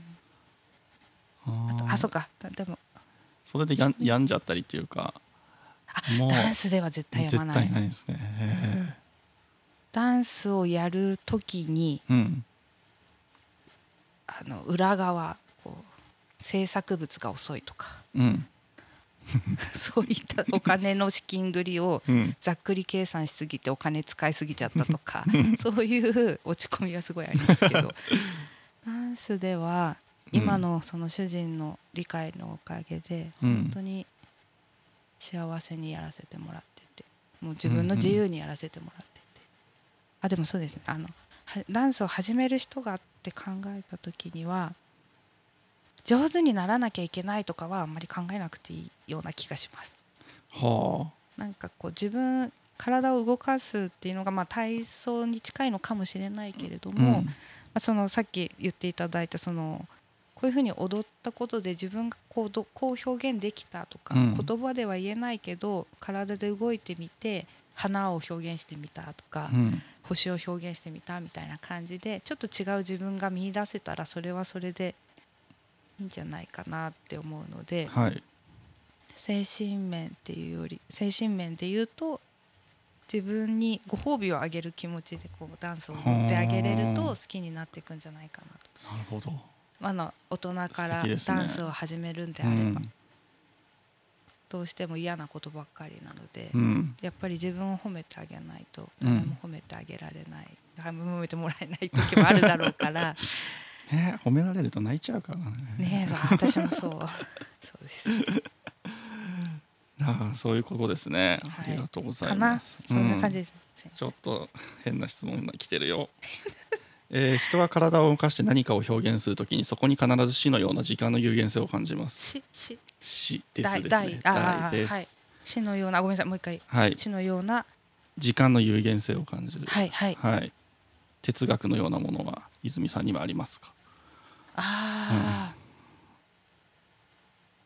こん私が調子に来てしっかりコンテンポラリーダンスを作ったのが今3回あるんですけれども、それが3つとも実は生と死に関わわるものでその死って死ぬっていうことは、まあ、あの日本はすごく悲しみに暮れることが美とされているので、はい。あれなんですけれども、まあ、他のところってすごいお祭りのようにうん。あの盛り上げて死者を送り出したりだとかっていう中で死をこう送り届けてあげるとかうん。そのいろいろな表現の仕方があるのであれば自分は何かこう舞台上で表現ができるのかな自分、まあ、どうしてもやっぱり克服しなきゃ、うん最後の別れもう二度と会えないっていう中をそれを自分たちはどのように受け止めていってうん。消化して結局自分自身じゃないですかしあの死んだ方っていうのはそこからもう痛みもなくなっているはずだし、そこに性皮あの肉体っていうのが解放されたわけであるからその死者にとっては、まあ、もし殺されたとしてもそこから先の苦しみは私はないものだと思うんですね。だけれども残されたものがじゃあその死をどういうふうに自分の中に受け入れて消化していかなければいけないのかって思った時に、はいやはり音楽にする人もいるしうん。詩を詩を書く方もいるだろうしいろいろな表現方法の中で私はダンスうんを作ることで、こうこういう思いで過ぎていけばいいのかとかっていうのは自分の中でうん。今作っまだ答えは出ないんですけどうんうんなんかこう考えています。そう。私すごくくれるんですよ。悲しみに。あ、誰かが亡くなった時にってこと？猫でも。あ愛猫でも。猫でも。で去年うん。なあ先月亡くなってうん。で10。年見てた猫が。それもあって今でもちょっとあれなんですけど。うん。何かあるとあ私が死ねばよかったのかなモードになってはい、この前うん。笑ってあだ時間ない。ゴキブリをペンって倒したんですよ。それでアルコールスプレーで。そしたらうん。死んじゃったんですけどまあ殺しに行ってますからね。うん、あゴキブリ死んじゃったと思ってうん。私が死んじゃった方が良かったかなってなんか思った時にちょっと笑 ちょっとやばい。私やばくない？みたいな、うん。そのぐらいそこでちょっと、うん。あ私行き過ぎてるって思って、うん。あやばいやばいやばいって思って上がるんですけどあーだからもう同居にはたまったもんじゃないです。か。でもそれぐらい死をものすごく身近に感じてるというかそうね。深刻に捉えて真剣に考えてる。うん。うん。今からもう就活してますもんだってあ一緒です。そこも一緒ですね。就活真っ只中ですよも本当に。もうここ、うん。もし自分が変死した時にへあの警察の方が登りやすいようにちゃんと綺麗にしとかなきゃなとかなんか。すあお家ね？お家とだからいろいろ整理とかうんもはい。ちゃんとこう、あの第三者の人が何かする時うん。にちゃんとこうちゃんと見てちゃんと分けてあげられ分けて捨てられるように しておかないとなとかを。そう。あの僕あの例えばこのインターネット社会だと連絡絶対行かない人とかいるじゃないですか。自分しか知らない友達が親とかが知らないような親戚とか知らないようない。るじゃないですか。死んだ時に絶対連絡してほしいリスト作ってます。あ それもやっときます。そうやった方がいいです絶対。葬式来てほしい人いるじゃないですか。あ確かに、うん、あでも葬式は合同でいいって言っちゃってるんですよ とかあと死にそうな時連絡してほしい人とか。あー。あー、うんなるほど。最後に会いたい人とかいるじゃないですか。あでもなんか、もう申し訳なくてみんな忙しいのに。そこまで。なんかうん、うん。なんか多分誰にも連絡しないでほしいってなっちゃいそうそうなんですか。僕は。そうか。でもあそういうでも僕その大事ね爪痕残したいタイプなんですよ。あ羨ましい。でもそ そっちに行きたいんですよ私人もに爪痕残したい。ああいつ死ぬんだっていう爪痕を残して死にたいですねそううん。そういうふうにお 思いたいは思いたいんですけどなんかいつもこっちに引っ張られちゃって、えでもそれっていつも言われる友達にも、ひ悲劇のヒロインになってるよとかってうん言われるから、ああそうそうだよなって思って あげるんですけどだからそう、渡辺さんのようになりたいんですけど。ー、もうちょっと。じゃあやっぱりもうちょっとょっとね。適度に通いますちゃんと定期的に。悲劇のヒロインのは僕の方だと思うけどそうですか。なうん。そんなメモなんつうのい連絡してほしいリストを作ってでも最後の最後まで自分の人生脚色しようとしてるんですよ、ああなるほど。うん、そっか。でもなんかそっか。めめめし系だす。あーそっか。でも大丈夫、うん、私は羨ましいなと。そうですか、うん、大丈夫。ややりましょう？そういうの。やった。本当に。やったじゃん作品作りましょう。やり人生も作品ですから。そうです。書いとこう。うん。最後の質問。はい。あ似たような質問。あこれうん。これ一緒にしちゃおうかな、あのこの番組「みんなのプレイブック」っていうんですけども、はい。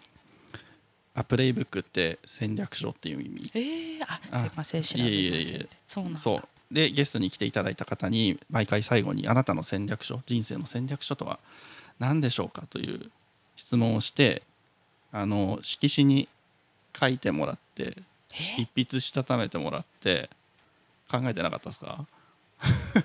でお名前をいただくということをやってるんですね。はいはい、で最後質問。泉さんは何のためにダンスをしていますか？あなたにとってダンスとは何ですかという質問が来ているのでおそらくプレイブック。あなたの人生の戦略書があるならばということに当てはまるんではないのかなということで何か書いていただければと。どうでしょうか？えこれどうやって書くああのマッキーで太い方でも 小さいあの細い方でも。うん自分の何でもいいですよ。踊ってる姿描くとかでもいいし。あ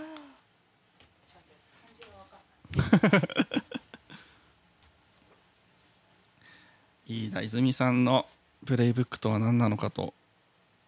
漢字調べてるってことはもうー大体決まってるんでしょうかね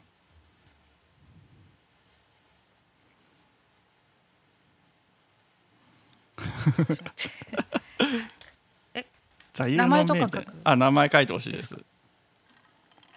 渡辺さんへ？あサイン。わ名前って僕の名前じゃなくて自分のね。あ私の名前。そう私が書きましたっていう。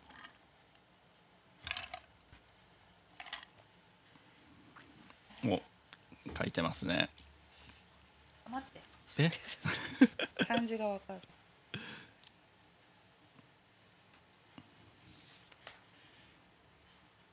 もう終わりです。楽しかったですか？はい。よかったです。1時間半以上喋ってますけど全然そんな感じないですもんね。あうん。よかった。めちゃめちゃ喋れてましたよ。なんか言語化上手だなと思った。え？うん。本当ですか、はい。これ久美先生に聞いてもらいたいです。泉ちゃんはちょっと苦手だから、よく言われる字がね丸いんですよ。可愛いじゃないですか。いや角はない感じ人間性が出てるんじゃないですか。あとなんかトゲトゲしてないっていうー。か毎週来よ 肯定力が自己肯定感が上がる。高まります。はい。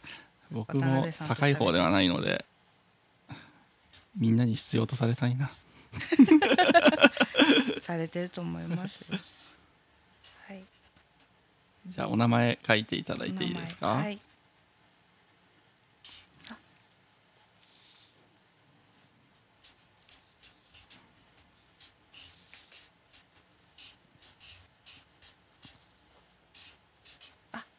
うん？うんうん大丈夫です。OK ですか？はい大丈夫です。はい。では飯田泉さんあなたのプレイブックとは？はいででん。ででん。思いをつなぐです。イエーイ。パチパチ。パチパチパチパチパチパチ。初めてだよ。え、これでいいですか？あ、いいですよ。あ、でも持ってください。思いをつなぐ。はい。その心は？はい。ダンス。調子に来てからの私のダンスは。はい、あ、ちょっと待って。なになに。あ、いいっすよ。写真撮るんで。うん。は。はい。自分のためのダンスっていうよりも人々のつながりのためのツールとしてはい。ダンスを。あ気にせずやってください。あはい。ダンスを今うん。やっているので、はい。人々の思いがつながりますようにとあの絆であったり、はい。思いがつながるようなうんお手伝いと自分もつながりたいなということでダンスの活動をしており人ます。と。人をつなぐツールとしてダンスがあるというはい、ことですかね。ダンスとはという問いについてもやはりそこにつながります？そうですね、うん。自分の思いであったりとか、まあ、人々の思いっていうのをうん。未来であったりとか、うん。まあ、つながつないでいくためにうん。子孫であったり、まあ、あの未来の人たちであったりうんっていうのにつなげられる、その言葉以外のコンテンツとしてはいダンスをしていければなと思います調子の地で。なるほど。はい、実際にそうやって教室とかとねイベントを通じてね目に見える形で人が人人と人がねつながるっていうのももちろんあると思いますけども、できればね作品でねあねえやってほしいんねですよ。やりたいやり 人。人について、まあ、さっきも言った死生観についてもねうんそれを感じられるものをむしろ今でも十分感じられるんですけど。それが分かるものをね。うん。はい。はい。あ。そうだ。忘れてましたよ。ちょっと今カンペがカンペが出ました。そうだ。最後に教えてくださいよ、あの、うん、あるんですけど、あ、ちょっと今調べていい私ですか？っ私渡辺さんに渡辺に合うダンスていうのがはい、あったんですけど、ちょっと待ってくださいね。うんえっ、と、すんごいえぐいのきそうだけどなあ、あ、でも、ちょっと待ってください。あ、ちょっとこれ切っといてくださいね。え切らないっすよ え、すみません。だロローランプティじゃなくて、何何？ちょっとくださいね。うんいるんですよ。そあ、この人のダンスをやったら渡辺さん面白そうだなっていう方がいて、はい。パッとさっき見てて思った人がいたんですけど名前をど忘れしたので、に10秒お待ちください。はい10秒待ちます。あ 動かない。いかない。えー、えっ、とねうん。待ってくださいね。ヨーロッパのはい。方でダンサーの方で急に水が上からパチャーンって落ちてきたりとかうん。あの赤いハイヒールでカツカツカツって歩いてるだけとかうんとにかく面白い、え男性の方なんですか？あその、えーとうん。振付家の方は女性の方なんですけれども。あじゃあ振り付けの方を。あピナバウシュです。ピナバウシュ。この人ピナバウシュ。ちょっとみんな調べてください。僕に。ピナバウシュの合う振り振付師の方なんですか？えっ、とピナバウシュの世界観が渡辺さんに合うなって思いました。ピナピナバウシュ。ピナバウシュ。これ。ドイツのコンテンポラリーダンスの振ですそうです。付家舞踊家はい。とにかく面白いですこの人は。え見れますかねどっかで？あみあ多分ね YouTube で見れると思います。亡くなられてるんですね。あ亡くなったんですね。はい。2009年に亡くなってますあーそうよなんだ。ちょっと見てみます。はい。面白い。面白そう。なんか変ですよ。変。すんごい面白いです。一回だけ うん。大学でもうチケットも取れないのであ。おかしあのありえないんですコンテンポラリーダンスでチケット取れないって。じゃあ相当有名な方なんですね、はいくすあなんだっけ？世界ワールドうん。あのなんだっけ？昔あれ楠田楠楠田え？楠田マリコ？って楠田真理子、言いましたっけ？うん、あの背の高い、はいはい、ちょっと高い声の、うん、あの方とかすごい好きなんですよあピナバウシュんですか。へえ。ダメだ全然出てこない名前が。ピナそうそう。ピナバウシュが僕っぽいんです、ね、ピナバウシュの作世品の界世界観がはい。出演者にいそう。いそう。ほんやばいのだったらどうしようかな。後で見ましょう。後で見ます。僕のイメージはピナバウシュの作品だと。はいありがとうございます。恐れ入ります。恐れ入ります。しょう後で見ましょう皆さん。はい。はい、今日どうでした？楽しかったですか？はい、なんか自分の中でちょっとクリアになりました。あすごく。本当ですか？よかった。嬉しい、ありがとうございます。結構それも目的と一つとしてやあってるんですよ。支えていたのもこんなに温かい目で後ろでニヤニヤ笑ってる女の子もいて。ちょっとなんか兄弟でちょっと突っ込みし合ってたりとか、ここで見ててすごいちょっとそこでホッとしました。あよかったです、はい楽しんでいただけたのでよかったですね。どうもあいい話も聞けたし。貴重な機会をいただきました。ありがとうございなんかね芸術家の話聞きたかったんですよ。いや芸術家うん、今まで来ていただいたあのゲストさん素晴らしい方だったんですけどはい。アートの話はなかったのでやっぱり。あそうなんですか、うん。あそっか。あまああれ1回目は初等科のうんうんうん。すごいこの前本当嬉しかったです。お会いできて。そうですね。それ以来ないからちょっと飢えてた部分があったのでお役に立てたかしら。いやいやいやよかったです。ありがとうございました。私もすごいいい経験になりましたあ本当に。ーこんなに最後まで聞いていただけて嬉しいいやいやいや。ありがとうございます。この辺でお開きということで。はい、はい。ありがとうございました。来ていただいて。どうもありがとうございました。はいはい。じゃあ皆さんごきげんよう。さようなら。さようなら